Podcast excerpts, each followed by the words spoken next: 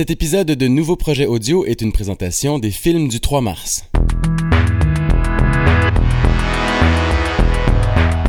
Nouveau Projet audio.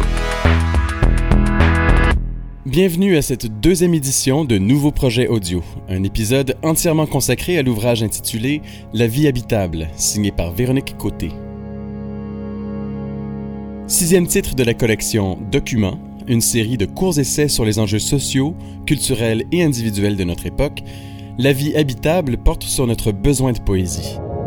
Son auteur, Véronique Côté, est diplômée du Conservatoire d'art dramatique de Québec. Comédienne, metteur en scène et auteur, elle a joué dans une vingtaine de productions et a été dirigée entre autres par Éric Jean, Jean-Frédéric Messier et Wajdi Mawad. Dans La vie habitable, Véronique Côté s'interroge sur la place qu'occupe ou que devrait occuper la poésie dans notre société. Pour nourrir ses réflexions, Véronique a demandé à quelques personnes éclairées, issues de différents milieux, de répondre à quelques questions à ce sujet.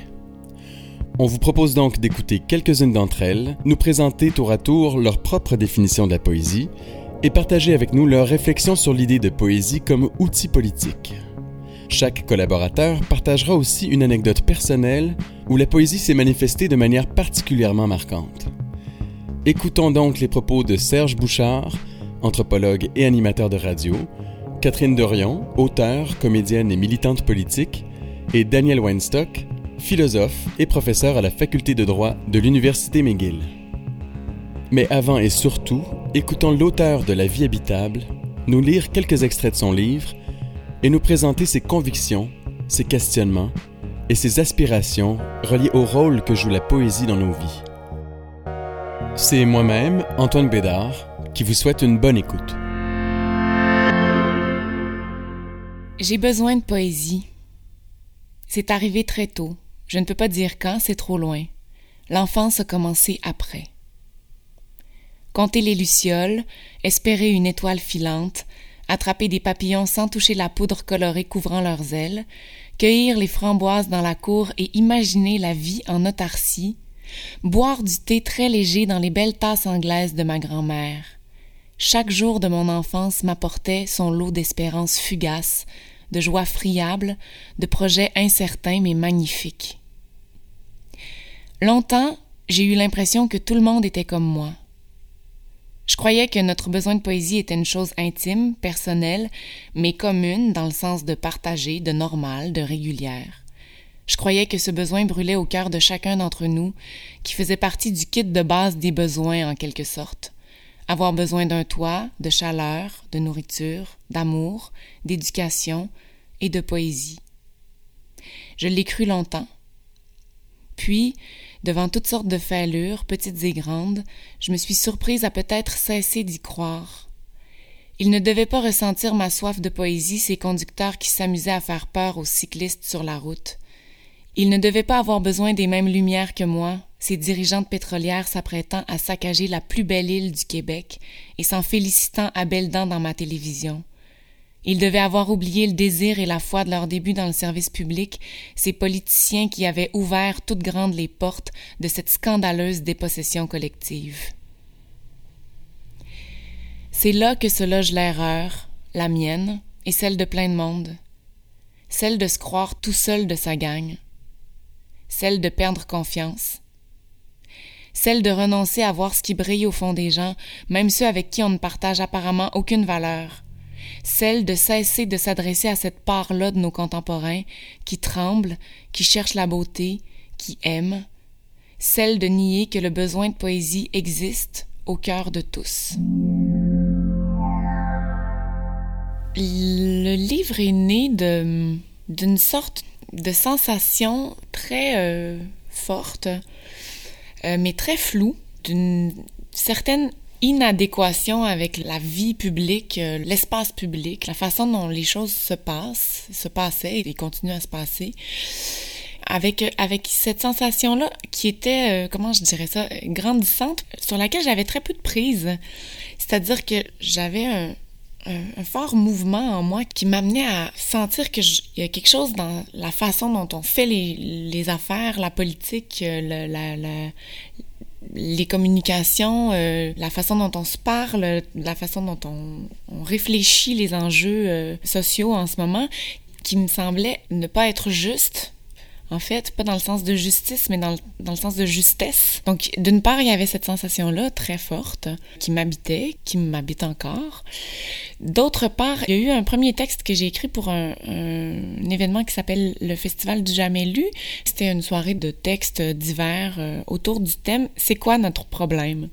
Donc, euh, j'ai écrit un texte dans le cadre de cet événement-là qui s'appelait L'appel au festin et qui était un peu, je dirais, le départ de cette réflexion-là autour de la sensation à la fois qui m'oppressait et qui m'appelait, euh, qui appelait à ma, ma conscience euh, à réfléchir autour de ça, en fait.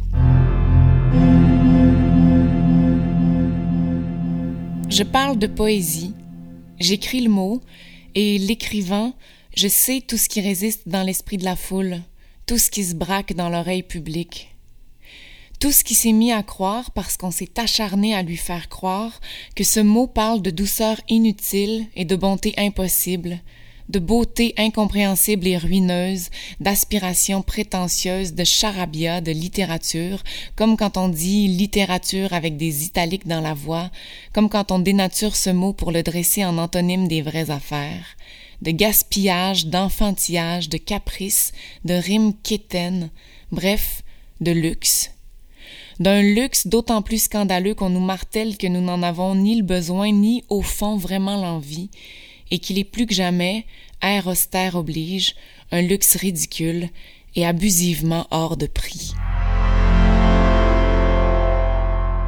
Quand je parle de poésie, je parle pas du genre littéraire, quoique la poésie dont je parle englobe le genre littéraire, ne l'exclut absolument pas. Mais euh, quand je parle de poésie, je parle d'une manière d'aborder le monde, de, lire le monde et qui nous est donné en fait, qui est pas quelque chose qui est inconnu à personne. C'est euh, pour moi une façon d'accueillir le, caractère imprévisible, le caractère accidentel de la vie. La poésie, pour moi, ça naît du choc des sens ou du choc de, du choc des images. Puis c'est c'est comme si euh, ces images-là peuvent se produire de, de toutes sortes de façons et peuvent arriver dans toutes sortes de, de, de, cadres. Et effectivement, ça arrive assez souvent dans le cadre du langage. C'est la, la, la manifestation la plus concrète, la plus lisible et puis la plus euh, facile à, à circonscrire. Mais euh, pour moi, ça se limite pas à, à la forme littéraire.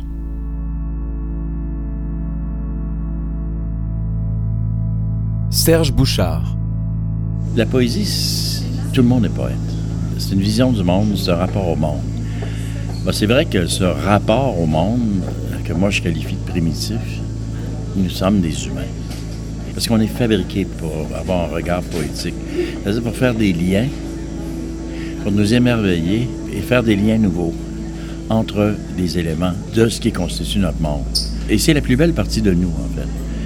Parce que les sociétés traditionnelles anciennes qui étaient fondées sur la poésie sans jamais inventer ce mot, sans jamais y penser, c'est une société qui littéralement baignait dans, une beauté, dans la création de la beauté. C'est tout. Le monde, il est beau, il est pas beau. Tu, sais, tu ou tu, tu, peux te mettre à l'haïr. Tu sais, c'est simple. Tu as juste à te fermer les yeux, tu as juste à l'instrumentaliser, à le fonctionnaliser. S'il y a une distance entre un point, le point A et le point B, ce n'est qu'une distance quantitative. Mais là, ta vie est plate, là. Euh, mais si entre les deux. Tu as découvert 12 000 univers d'émerveillement, ce soit cet arbre-là, cette pierre-là, ce lac-là, ça peut être ce poteau-là, ça peut être cette maison-là, ces gens-là, ces souvenirs. Euh, il y, a, un très beau mot, ça s'appelle enchanter le monde. pour moi, la, poésie, c'est aussi une forme de manifestation euh, de, notre liberté. Puis je pense que c'est, c'est ça qui, euh, qui est fondamental pour moi dans le plus que le rapport à la beauté, plus que le rapport précieux euh, de l'existence puis de la nature puis tout ça, le, rapport à la liberté qui est contenu dans la poésie, je pense que c'est la chose essentielle dont j'ai besoin euh, quotidiennement en fait. J'ai besoin de sentir que j'exerce ma liberté le plus souvent possible, puis que quand je l'exerce pas, euh, j'ai besoin de sentir qu'elle continue à exister dans ma tête, dans, dans mon être, en fait. Catherine Dorion. La poésie est un acte de liberté. Dans n'importe quelle culture, il y a des idées ou des, euh, des idées grégaires, disons. Où tout le monde pense de cette façon-là, où c'est, c'est, donc, tu dois rentrer dans le moule un peu. L'être humain est assez grégaire. Là. Si, donc, plus tu es libre, plus tu, tu vas agir malgré ces conventions-là, et souvent contre ces conventions-là. Donc, quand ta liberté, tu l'exprimes assez intensément pour qu'elle devienne pas juste euh, liberté de marcher dans la rue et d'avoir du fun avec tes amis, mais, mais où la liberté, tu, tu l'amènes tellement loin qu'elle va au-delà des conventions de chaque culture, ben c'est sûr qu'à un moment donné, tu arrives contre le courant. Il y a un moment où tu es contre le courant, puis où les forces sont contre toi, puis c'est là que ça devient un acte de résistance. Puis pour moi, tout ce qui est conservateur, quand je parle de grégarité, tout ce qui dans une culture devient figé, c'est-à-dire c'est comme ça que c'est, puis si tu, penses autrement, si tu ressens autrement, tu es un marginal, tu es un foqué, on devrait pas t'écouter, puis on va te marginaliser, en fait, pour que personne suive ton, idée. Ben, chaque fois que tu réussis, malgré ça, malgré le courant contraire, à exprimer ton idée de façon poétique, à faire ressortir ça en poésie, les autres, même parmi ceux qui sont les plus grégaires, vont ressentir quelque chose. Il va se passer quelque chose chez eux. Ils vont sentir le courant, peut-être juste pendant une fraction de seconde, mais ça va avoir été ça, tu auras touché quelque part au fond d'eux. Puis dans ce sens-là, c'est, c'est, une lutte, là, c'est, c'est une résistance extrêmement active et dans le fond des choses, dans le, le, le souterrain de la société, il se passe constamment des choses, puis je pense que c'est là que la poésie joue. Je dis que nous avons besoin de nous reconnaître les uns les autres. Je dis que nous avons besoin de partager la beauté cachée des lieux et des objets. Je dis que nous avons besoin de poésie depuis l'enfance, depuis bien avant les idées, bien avant le langage même, depuis le début de la conscience de l'autre, parce que la poésie est une façon de comprendre l'autre en devenant soi-même, le temps d'une image, celui qui imagine, l'origine. Je dis que tout le monde n'a pas besoin des mêmes voyages, mais que tout le monde a besoin de voyager. Je dis que nous avons besoin de poésie comme nous avons besoin de beauté, de lumière et de nos voisins. Je dis que tout nous raconte le contraire, parce que dans cette idée se cache une forme agissante de subversion. Et si nous étions plus libres qu'on veut bien nous le faire croire? En rendant la vie imprévisible, la poésie nous apprend la liberté.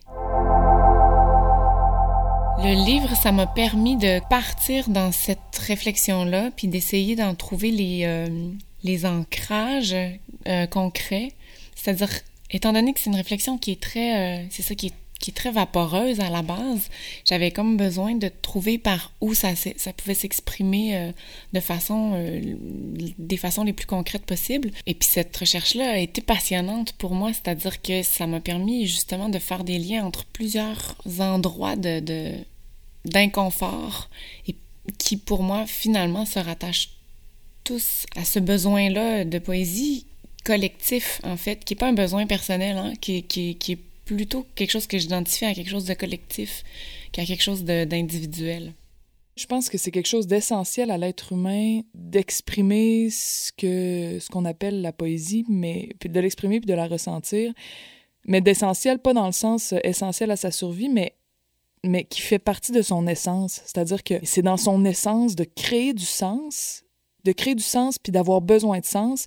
Puis je suis sûre que la poésie est reliée à ça, dans le sens que quand on, on voit peu importe la situation qu'on a devant les yeux, peu importe ce qu'on vit à l'intérieur de nous ou avec les autres autour de nous, on a besoin de créer un sens puis d'exprimer ce sens-là. Puis ce sens-là, il, est universel dans le sens où il change pas avec les époques. C'est pas bon, ben maintenant on est au 21e siècle, donc donc c'est la raison, l'économisme, c'est ça le sens, c'est point final. Non, on continue à essayer de créer des sens qui sont universels, c'est-à-dire que à chaque époque, c'est un peu la même recherche qu'on a faite à chaque époque puis dans chaque civilisation, si on veut, ou culture, tu sais qu'est-ce qui touche l'être humain, qu'est-ce qui fait que euh, d'un être humain à l'autre, le même sens se reproduit, puis qu'on on crée des fois des mythes, des fois des, façons d'agir. Euh, c'est ça, c'est dans l'essence de l'être humain de rechercher de la poésie, mais d'en créer constamment aussi. Fait que peu importe où il se trouve, il va le faire. c'est comme dans la toune de Desjardins, le cœur est un oiseau. Pour moi, ça parle vraiment de ça. Contre la tyrannie, il refait son nid, peu importe où il se retrouve, il est toujours en train de se rebâtir. C'est un... Ça existe là où l'homme est. Point peu importe à quel point on essaie de l'écraser. Alors, on est tous des poètes et la poésie, c'est une arme redoutable. C'est aujourd'hui, malheureusement, on a, voulu l'isoler dans une surspécialisation, de cercle poétique euh, isolé. Moi, je pense que c'est le meilleur outil de réparation et de guérison, la poésie. Euh, c'est très, très puissant. Très puissant pour donner du sens au monde. mais du sens délinquant au monde. C'est-à-dire, c'est pas un sens commun, convenu, imposé. C'est-à-dire que, bon, puis dans ce que j'écris aussi, c'est pour nous rappeler que c'est non seulement un outil, mais c'est presque, c'est presque un devoir, parce qu'on est des nous sommes des créateurs de monde. Et c'est là qu'on est le plus beau. Donc, on n'est pas des reproducteurs, on n'est pas des, des, ben, On, fait tout dans la vie. C'est sûr qu'on fait toutes sortes de choses dans la vie. Mais une chose était certaine, nous sommes responsables de la création de notre monde. je dirais que c'est même politique. S'il y avait plus de poésie en politique, euh, on débloquerait.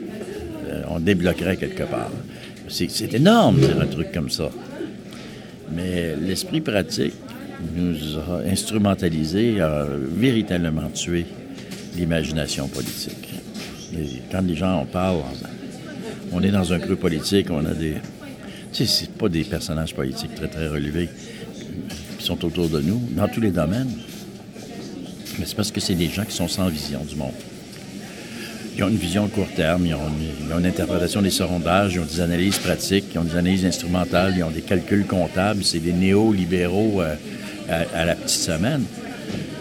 Une vision du monde, c'est pas ça, c'est autre chose. Je, souhaite qu'une société émerge, la guérison, une vraie démocratie, ce serait une démocratie de créateur de monde. Alors, on aurait un discours plus relevé, mais un discours plus poétique.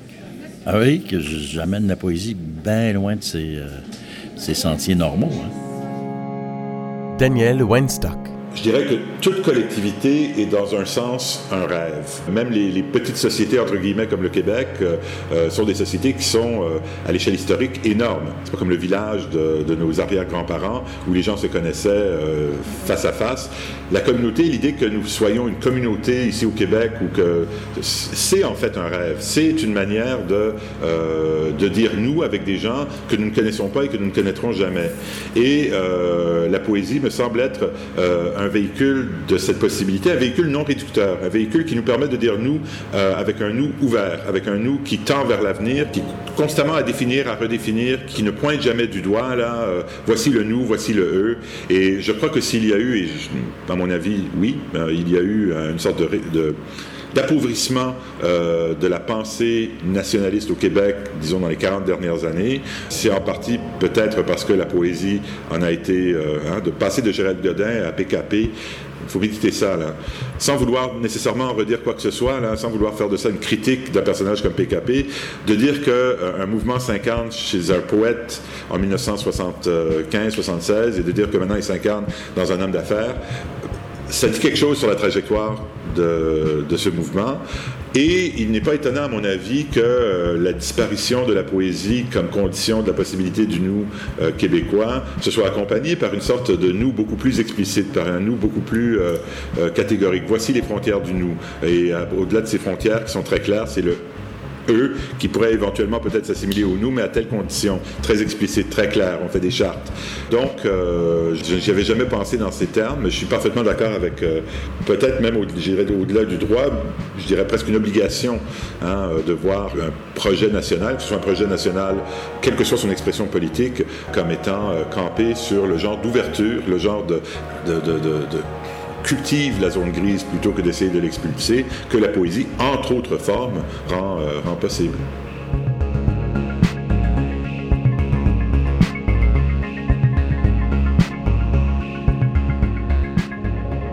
Le droit à la poésie, pour moi, est aussi un droit politique. Et puis, en fait, c'est ce qui euh, fait défaut affreusement en ce moment. C'est-à-dire que la façon dont on, réfléchit euh, le politique, On, est écrasé par euh, un économisme qu'on nous présente comme une, une, réponse unique, en fait, comme si on nous disait, on n'a pas le choix, c'est tout, c'est la seule façon qu'il y a de faire les choses en ce moment. On l'a fait, c'est l'austérité, c'est euh, démanteler euh, les, les, les systèmes qu'on a mis en place pour se sortir collectivement de la précarité, c'est tout ce qui a à voir avec les filets sociaux, tout ça, on démantèle et on nous présente ça comme étant une, une réponse exclusive, c'est-à-dire comme s'il y avait aucun autre choix. Et c'est pas vrai. Moi, c'est ça qui me choque. C'est pas vrai qu'il n'y a pas d'autre choix. On peut imaginer d'autres façons de faire. On le fait pas. On choisit de pas le faire. Le vrai courage politique, ce serait de dire, nous pourrions faire autre chose. Nous choisissons néanmoins de couper dans ces programmes sociaux.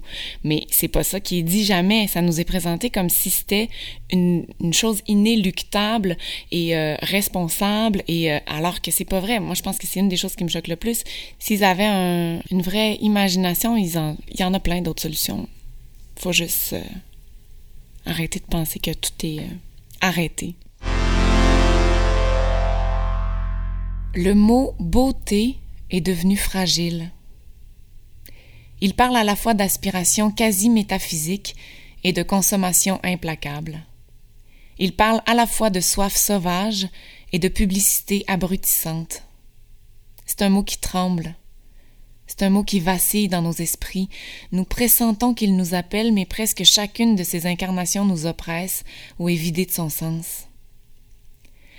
Le mot beauté est devenu incertain et bancal, comme mille autres mots qu'on vide jour après jour de leur essence, qu'on sacrifie sur les autels clinquants de la publicité, de la mode, de la chronique et des médias de masse, les laissant méconnaissables et affaiblis, défigurés. Pour ceux qui seraient tentés d'en retrouver la signification originelle et d'en convoquer la puissance intrinsèque, il faut d'abord rétablir un peu l'harmonie perdue, soigner les mots blessés, en retrouver les définitions, même quand ces dernières glissent des doigts, comme profanées par l'étendue du malentendu. On s'exprime surtout politiquement, en termes de positions très carrées, euh, très unilatérales, euh, donnant très peu de part aux zones grises. Euh, donc nos sociétés deviennent très dichotomiques, elles deviennent très polarisées sur le plan politique. Je pense qu'on le voit un peu partout. Je me dis que de donner une plus grande place, par exemple dans l'éducation, à la poésie, serait une manière de, bon, c'est peut-être une banalité, d'ouvrir les esprits, mais au sens très précis, où ouvrir les esprits veut dire ne pas s'en tenir au sens toujours littéral des mots, euh, être conscient des zones grises, être conscient des demi-teintes, euh, être conscient du fait que euh, entre ce que l'on veut dire et la vérité, le beau, la justice, il y a toujours un écart et que euh, nous ne pouvons jamais pleinement posséder euh, le beau, le vrai, le juste par notre langage et que l'autre détient peut-être également une partie euh, de, donc ces valeurs que nous essayons d'atteindre par le langage. Alors, je crois qu'il y a une place à la poésie qui est de plus en plus. Je crois pas que la poésie ait sa place dans la société d'aujourd'hui. Je regarde la place qui n'est pas faite à la poésie dans l'éducation de mes enfants. J'ai peur parfois que cette, euh, cette potentialité du langage, qui je crois a un effet moral sur les individus, commence à se dissiper euh, à mesure que la place du poète et de la poésie se marginalise.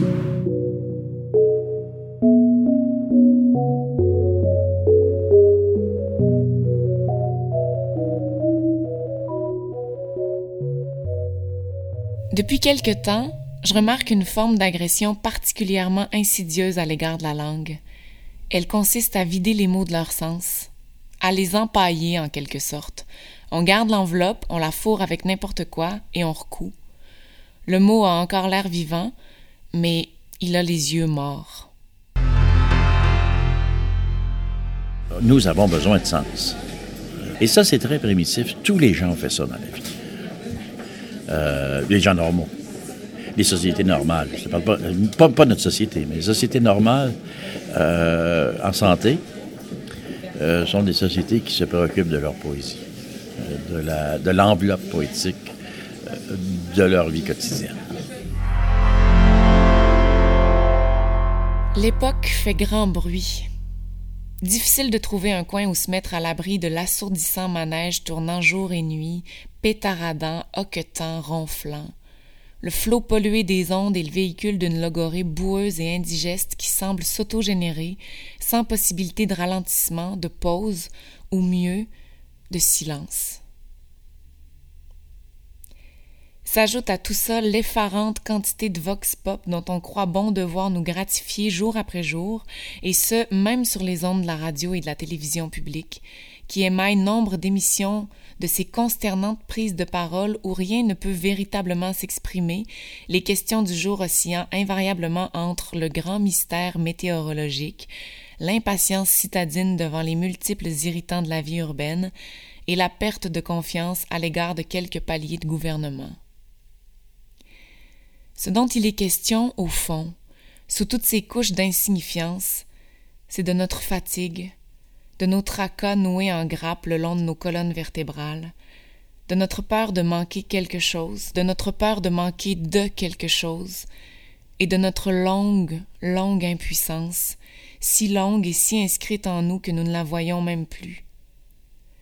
Ce dont il est question, c'est de la difficulté de vivre ensemble dans des systèmes où nous nous sentons par moments incompétents et le plus souvent incompris, et quand quelqu'un prend finalement la peine de nous demander ce que nous pensons, ou, encore plus prenant, comment nous nous sentons, nous nous jetons sur le porte-voix pour dire que nous n'en pouvons plus d'être si peu aptes à cette vie, si frigorifiés, si épuisés, si seuls. Nous disons alors avec force et sur toutes les tribunes des choses comme Nous sommes tannés de pelleter. Comme si de ce constat pouvait miraculeusement jaillir un projet de société. Dans ce grand cri occulté par la banalité avec laquelle on s'acharne à le draper se cache pourtant une vérité à propos de la foule. Elle a grand besoin de parler au nous. Elle a besoin de se rappeler qu'elle est capable de grandes choses, Bien sûr que nous sommes tannés de pelleter. Mais ce n'est pas là le fin mot de l'histoire. Nous sommes tannés de pelleter parce que nous aspirons encore au sublime.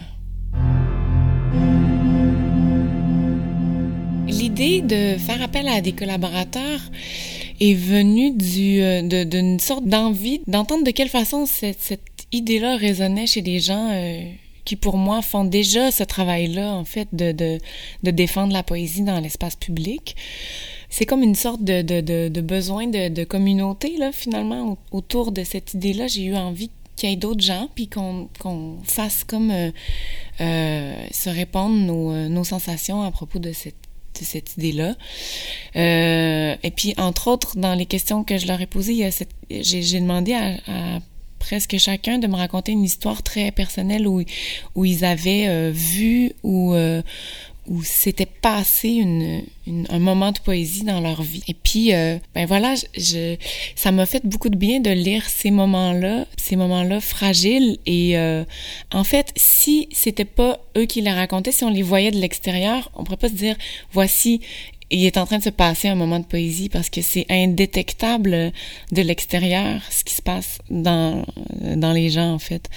Mais euh, mais donc il entre autres euh, Hugo Latulippe qui raconte euh, comment il s'est rendu compte que son garçon à l'école s'assurait que sa petite sœur qui qui qui est née avec un, handicap et que donc qui est plus fragile puis qui a besoin de, de, plus d'encadrement, il s'est rendu compte que son garçon, quand ils ont changé d'école, s'assurait tous les matins que sa petite sœur était bien rendue dans sa classe puis que ça se passait bien pour elle. Et, tout ça sans, sans en glisser un mot à ses parents. Et puis que ces petits gestes-là que son fils posait envers sa fille étaient euh, pour lui euh, le plus grand gisement de poésie euh, qui pouvait exister. Moi, ce genre de choses-là, je trouve que ça raconte très fort cette idée-là selon laquelle la poésie, c'est en nous l'espèce de gardienne de l'humanité, en fait. L'espèce de, c'est l'espèce d'endroit par lequel on, on peut euh, sentir ce qui est juste, sentir ce qui est juste, puis euh, choisir d'aller vers là, en fait. La poésie avait très peu de place dans ma vie, disons, je dirais, jusqu'à l'université. Et euh, je me rappelle très bien de l'expérience qui a fait surgir en moi, euh, premièrement, une appréciation pour la poésie. Quand je suis arrivé ici à McGill, j'ai fait mes études à McGill euh, au début des années 80, et j'ai été entraîné par certains de mes amis avec qui je faisais de la radio étudiante à un récital de poésie d'un poète qui, je crois, est depuis disparu, qui s'appelle Laurence Ferlinghetti, qui était un des derniers beats, un des derniers poètes beats, donc un ami de Ginsberg et compagnie Et il avait lu d'un recueil qui s'appelle, alors un titre magnifique, A Coney Island of the Mind. Un Coney Island, qui est donc ce grand parc d'attractions à New York, dans Brooklyn, à Coney Island de l'esprit. On avait vraiment l'impression dans ses poèmes qu'il s'amusait avec les mots comme un enfant s'amuse dans un, dans un parc d'attractions. Et j'ai été pendant une heure complètement séduit par ce discours qui m'a fait découvrir un continent, en quelque sorte, dont j'ignorais l'existence euh, avant ça. J'étais lecteur, lecteur de romans. Toujours plus lecteur de romans probablement que lecteur de poésie. La poésie demande une sorte d'attention qu'on n'a pas forcément tous les jours. Cela dit, ça a été le début pour moi vraiment d'une... Euh, de, l'ouverture d'un pan esthétique, euh, d'un pan d'expérience esthétique que j'ignorais complètement. Donc, ça devait être quelque part comme 1980 et je m'en souviens comme si c'était hier un moment poétique euh, intense que j'ai vécu. Là. J'en ai plusieurs. Je me souviens quand j'ai commencé à voyager, c'était le fait de changer d'environnement super vite. Je sais pas, ça nous met dans une disposition on est super ouvert à tout. Je me souviens une fois, j'étais à Londres euh, pendant ma maîtrise. Puis là, j'étais vraiment pas en voyage. J'étais un peu habitué d'être là. C'était l'hiver. J'étais un peu déprimé. J'étais pas capable de me concentrer. Fait que je m'en vais marcher dans le cimetière à côté d'où j'habitais. Puis euh, juste pour essayer de me changer les idées. À un moment donné, je me suis assis. J'étais un peu down sur un banc. Puis je me suis mis à regarder, il y avait un arbre où il y avait plein d'oiseaux. Puis euh, c'est vraiment beau le chant des oiseaux. C'était des petits oiseaux, des moineaux, je sais pas trop quoi, mais c'était un petit chant super clair, super beau, puis il y en avait vraiment beaucoup. Puis je me suis mis juste à me fermer les yeux puis à écouter pour le fun, en me disant écoute bien voir, tu sais. Puis tout à coup, la beauté de ça, ça va avoir l'air un peu débile, mais la, beauté pure de cette espèce de chant-là m'a rempli, puis c'était vraiment succulent à vivre. J'en jouissais comme on jouit d'une crème glacée délicieuse ou comme d'un autre moment de plaisir. C'était un vrai, réel plaisir, tellement que j'en avais les larmes aux yeux, je trouvais ça vraiment infiniment beau. Puis je l'écoutais jusqu'à ce que je l'écoutais pendant longtemps. Puis ça m'a mis dans un état d'ouverture pendant un bon moment après, il y a une vieille qui est venue me parler sur le banc, a dû sentir que j'étais ouverte, mais elle est venue me jaser un peu. Ça a juste été un petit échange euh, sensible, euh, vraiment poétique, là, tu sais, qu'on mettrait dans un film. Puis euh, plusieurs petits moments après ont suivi du genre, là, avant que je retourne dans mon train-train quotidien. Puis ça prend jamais trop de temps, mais en tout cas, c'est des affaires de même que j'ai fini par rechercher après, puis qui en plus m'ont donné envie, chaque fois que j'en vivais, de me stimuler, me donne envie d'écrire, de... Ouais oui. c'est, quelque chose qui est non, seulement marquante, mais qui a dominé ma vie. À un moment, il y en a plusieurs, mais euh, euh, moi, j'ai été élevé dans, l'est de Montréal. Euh, j'étais, été élevé à la ville, dans la ville. Mais quand jeune homme, pour la première fois, j'ai quitté la ville et ma culture canadienne-française de, ma jeunesse, et comme jeune anthropologue, je suis arrivé dans le nord, dans la forêt boréale, de façon inexplicable. Et je ne voudrais pas avoir à l'expliquer. J'ai découvert les épinettes noires et la forêt boréale et la taïga. Et c'est exactement une connexion, justement, les visions du monde, c'était une connexion comme ça. C'est comme si mon paysage intérieur s'était fixé une fois pour toutes. Et on avait établi une, connexion. Et c'est une connexion d'une profondeur et d'une intensité euh, incroyable. Et ça, c'est de la poésie pure. C'est-à-dire que pour moi, ce paysage-là, euh, il est tellement inspirant qu'il en est dangereux. C'est wow! Bon, beaucoup de gens diront comme moi, qui vont ressentir la même chose pour la toundra, d'autres vont, parler du désert, ben, peu, importe. Euh, moi, ça a été cette, forêt boréale, la taïga, et euh, c'est resté jusqu'à aujourd'hui. mais c'était un grand, grand moment. Mais c'est la consolation suprême. Ce sont tellement des architectures importantes dans l'ontologie d'un humain, dans la création d'un humain, quand il y a ça. Comme l'écrit Hugo Latulippe, ce pays n'est pas à nous. Ce pays est le territoire de ce que nous sommes. Nous avons le devoir d'en léguer la beauté.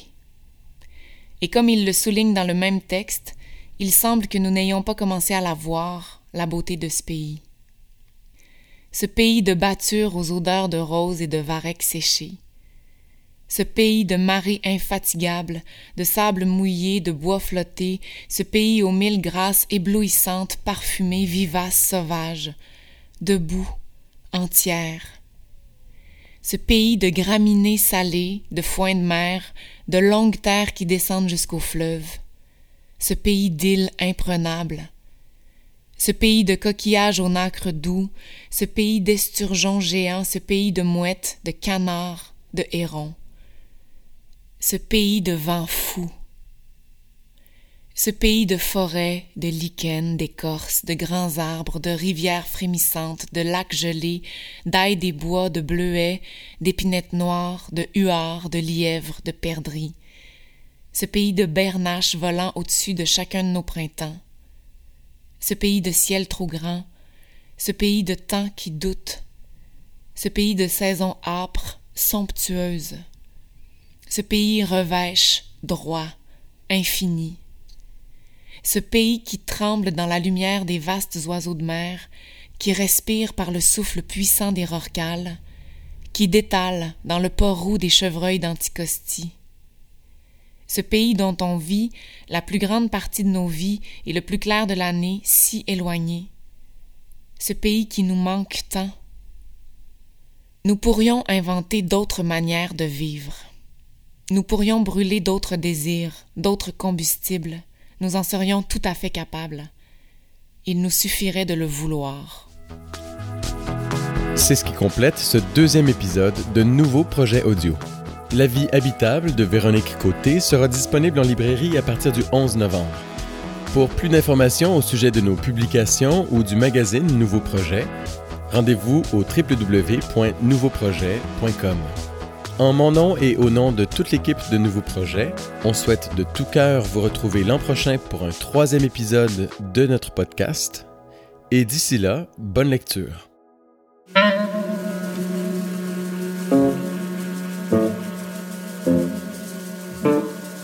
Les films du 3 mars, c'est un distributeur de films fondé par des cinéastes pour des cinéastes.